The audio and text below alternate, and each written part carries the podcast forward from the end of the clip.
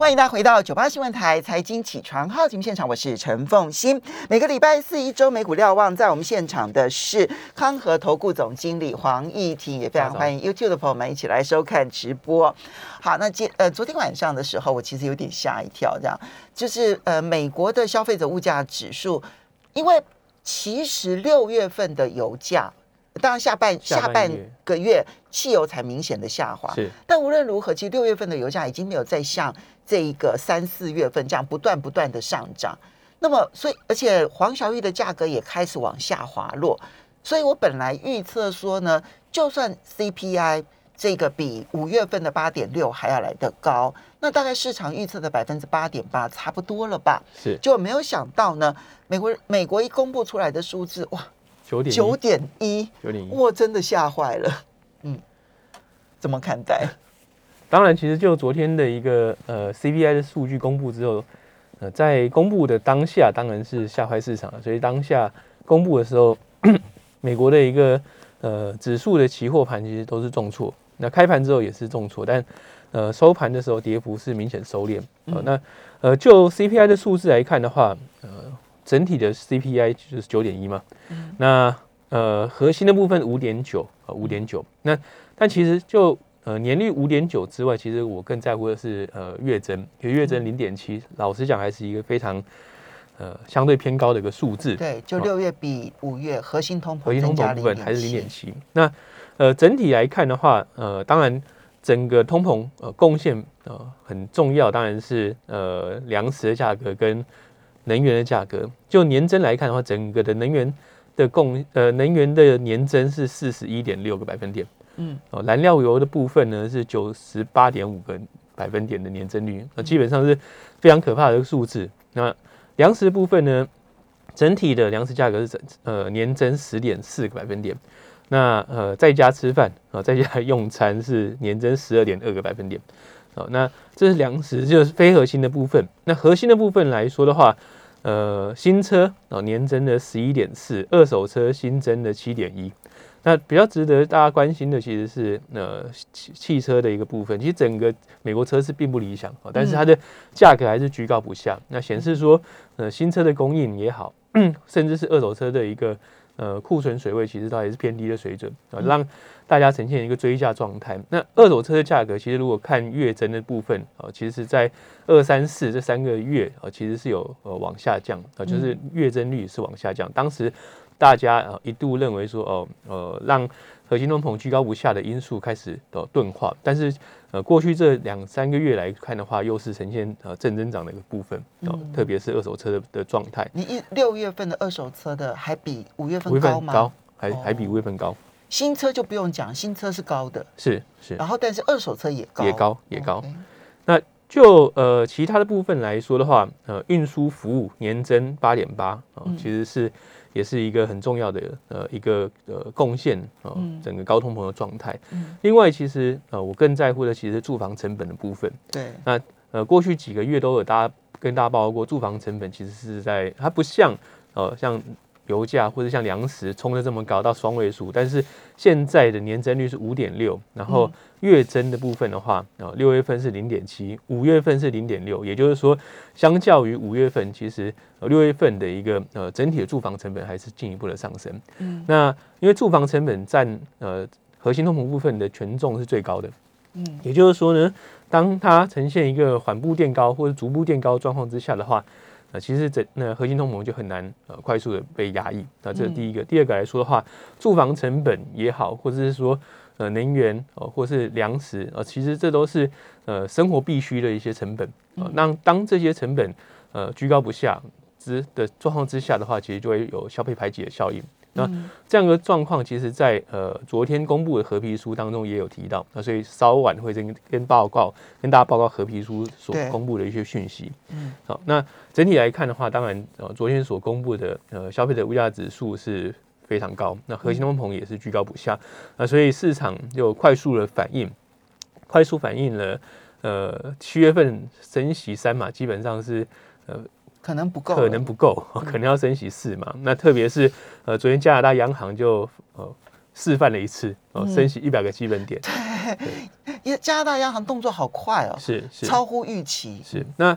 但比较让市场意外的是，当加拿大央行宣布升息一百个基本点之后，其实反那股市就反弹哦，美国股市就反弹。嗯、那当然，短线上的解读是认为说啊，最差状况或是最坏状况大概就是如此。那所以短线上有有很短暂，我讲我要强调很短暂的一个利空出尽的效果。嗯，所以让昨天的美股呃在呃开盘大跌之后出现了反弹。但重点还是在于说，接下来要怎么去。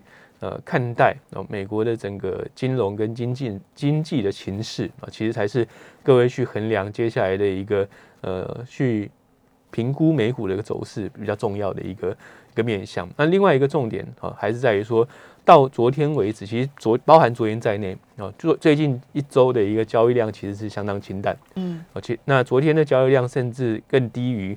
呃，本周哦，第一个、第一跟第二个交易日，就是周一、周二的交易成交量。嗯、那也就是说，在财报公布之前的话，投资人选择的是退场观望。那、嗯、所以，即使像昨天出现这么剧烈的一个盘势震荡，那但是盘中去那涌入市场去做一个短期、短线的一个操作的投资人，事实上是呃并没有出现嘛。所以目前来看的话，观望氛围是相当浓厚的。好，所以嗯，就几个重点，第一个。通膨有见顶的迹象吗？目前看起来可能不见得。虽然看到了油价或者是食物的价格开始出现了滑落，因为衰退疑虑的关系，但是目前通膨要直接讲说它见顶了，有一些。属于核心通膨的部分是可能还让人蛮担忧的，是对不对？好，但理论上来讲应该见顶。理论上来说，整体的通膨胀应该七月份会出现下降，因为美国的一个汽油销售价格在过去这呃三周来看的话是呈现呃逐周下跌的状态，嗯啊，所以呃汽油的一个成本啊是呃有在往下走啊，但是。我们如果再去拆解核心通膨部分的话，有一些相对有坚固性，呃，包含像是住房成本，呃，包含像是服务类，因为昨天所公布出来的服务类的年增率是五点五，那这个服务是不包含能源服务了，啊，就是纯的服务业是年年增五点五，月增零点七，啊，其实还是呈现一个相对起来，呃，就是稳步垫高的一个状态。所以，我们或许不要用见不见顶这件事情来看待它，而是。就算它见顶了，恐怕要让它回到联准会的百分之二，恐怕还有相当长的一段距离。是，是，而且不管是联准会在呃记者会当中所提，会后记者会所提提到，或者是说他们在呃会后审会后的会议纪要提到了，甚至是联准会的官员的谈话来看的话，其实他们不把联准 通膨见顶当做他放松哦货币政策的一个指标，而是说。他们要认为哦，通膨有明显的下降，然后特别是通膨预期明显降温，然后朝向哦他们的一个目标值二去去呃前进的时候，他们才会呃采取呃放松的一个一个货币政策的一个立场。那所以目前看起来的话，即使呃七月份通膨数据整体通膨数据比六月份来的低，那但市场不应该或是投资人不应该去。过度乐观预期说联准会可能就不升息，哦或者是呃要停止升息，那这基本上是一个呃不是非常合理的一个呃预测。是。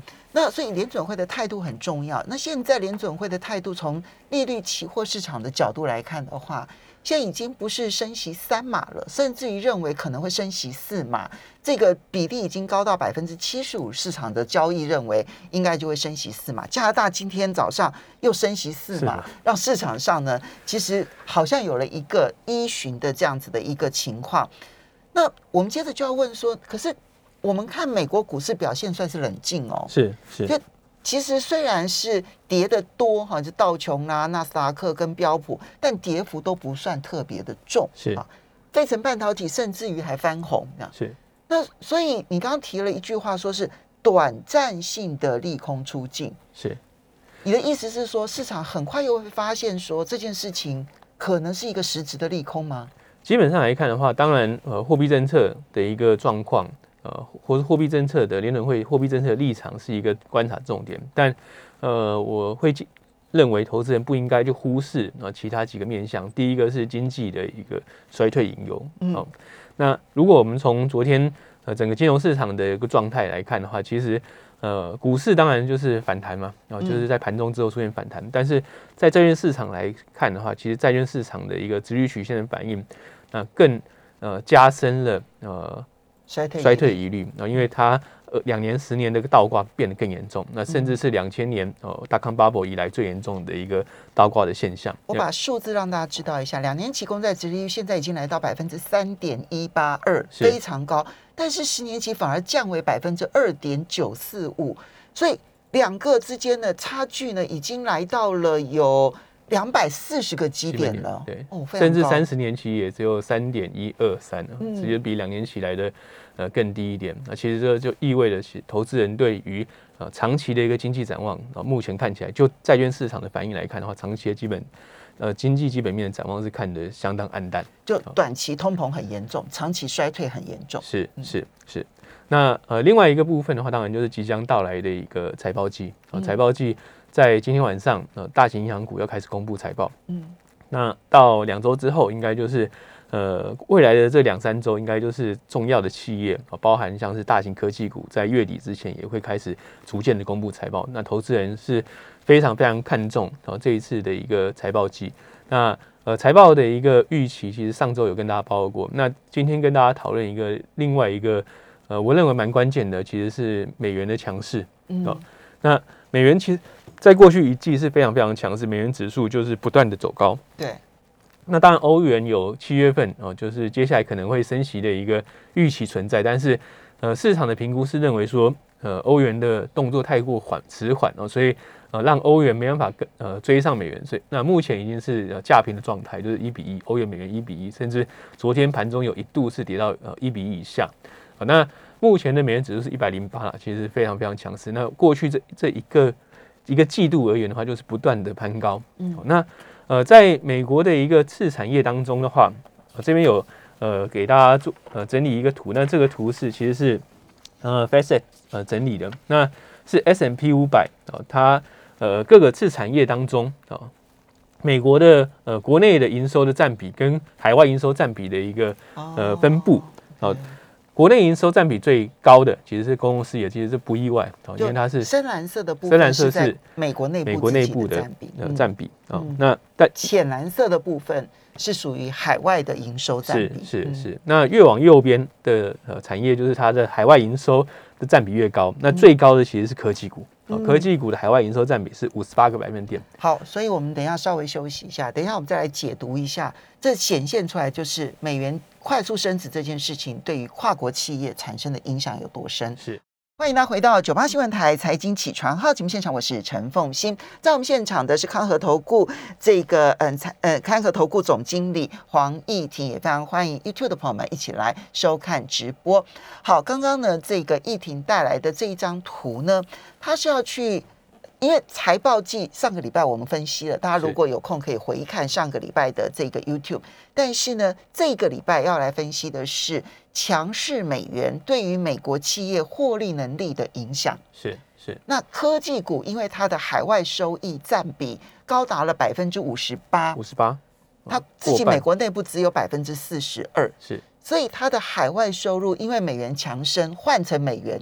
其实是会减少，会减少的，是，嗯。啊，所以呃，目前其实，在过去一周，其实我们也有看到很多的呃分析师也好，或投行也好，在过去一周其实是快速的去下调对于个股的那营收展望，或者是对于个股的目标价。哦。那这反映了很多事啊，反映了第一个对经济前景的看淡哦，经济现况的看淡。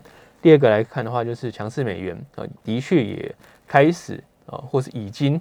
呃，伤害了呃美国大型企业，特别跨国企业的竞争力啊。那特别是在获利能力的部分，那这都是在未来呃这几周会开始在显现在财报之上。那是那呃，所以呃，对于呃短线投资人来说的话啊、呃，其实震荡难免，这是必须要去呃认知的一个一个事实啊、呃。就是说，如果财报有好的消息，当然股价会反弹。那但是呃出现呃不好的消息。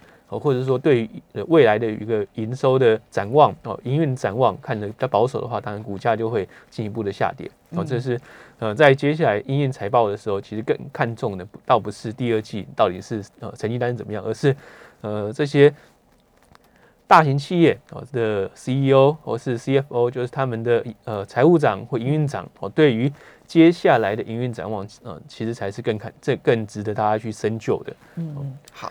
所以你看到未来的财报季，消费预期可能会减弱，是。然后呢，库存目前过高，必须要清库存。然后，所以成本压力各方面其实都变得非常的高。是。然后再加上海外收入，它的营收换算成为美元会减少，那这个财报季真的会很暗淡了。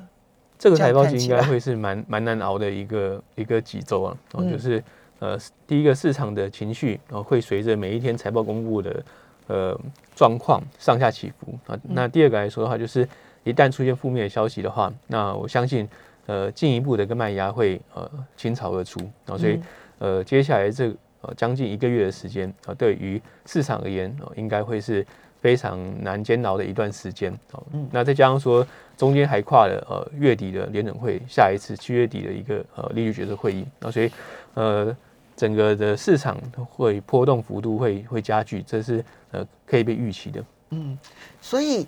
短线呃呃，短线上面来看的话，刚刚这个这个议题为什么要用暂时性的利空出尽？其实就是这个道理。是，因为呢，你不管是就财报面的角度来看，或者是联准会的动作来看的话，或者是从通膨的结构来看，似乎都看不出来利空已经出尽的这样子的一个信号，对不对？是。所以我们看到美国的期货盘呢，在七七点钟亚洲盘开盘的时候呢，其实。现在跌幅都在加大，加大档啊，这个标普的期货盘呢是跌了百分之零点七二，纳斯达克的期货盘目前是跌百分之零点八，然后美国道琼的这个期货盘是跌了百分之零点六三，这个呢是要注意的。好，不过联总会昨天也公布了合皮书，合皮书里头怎么去看这个？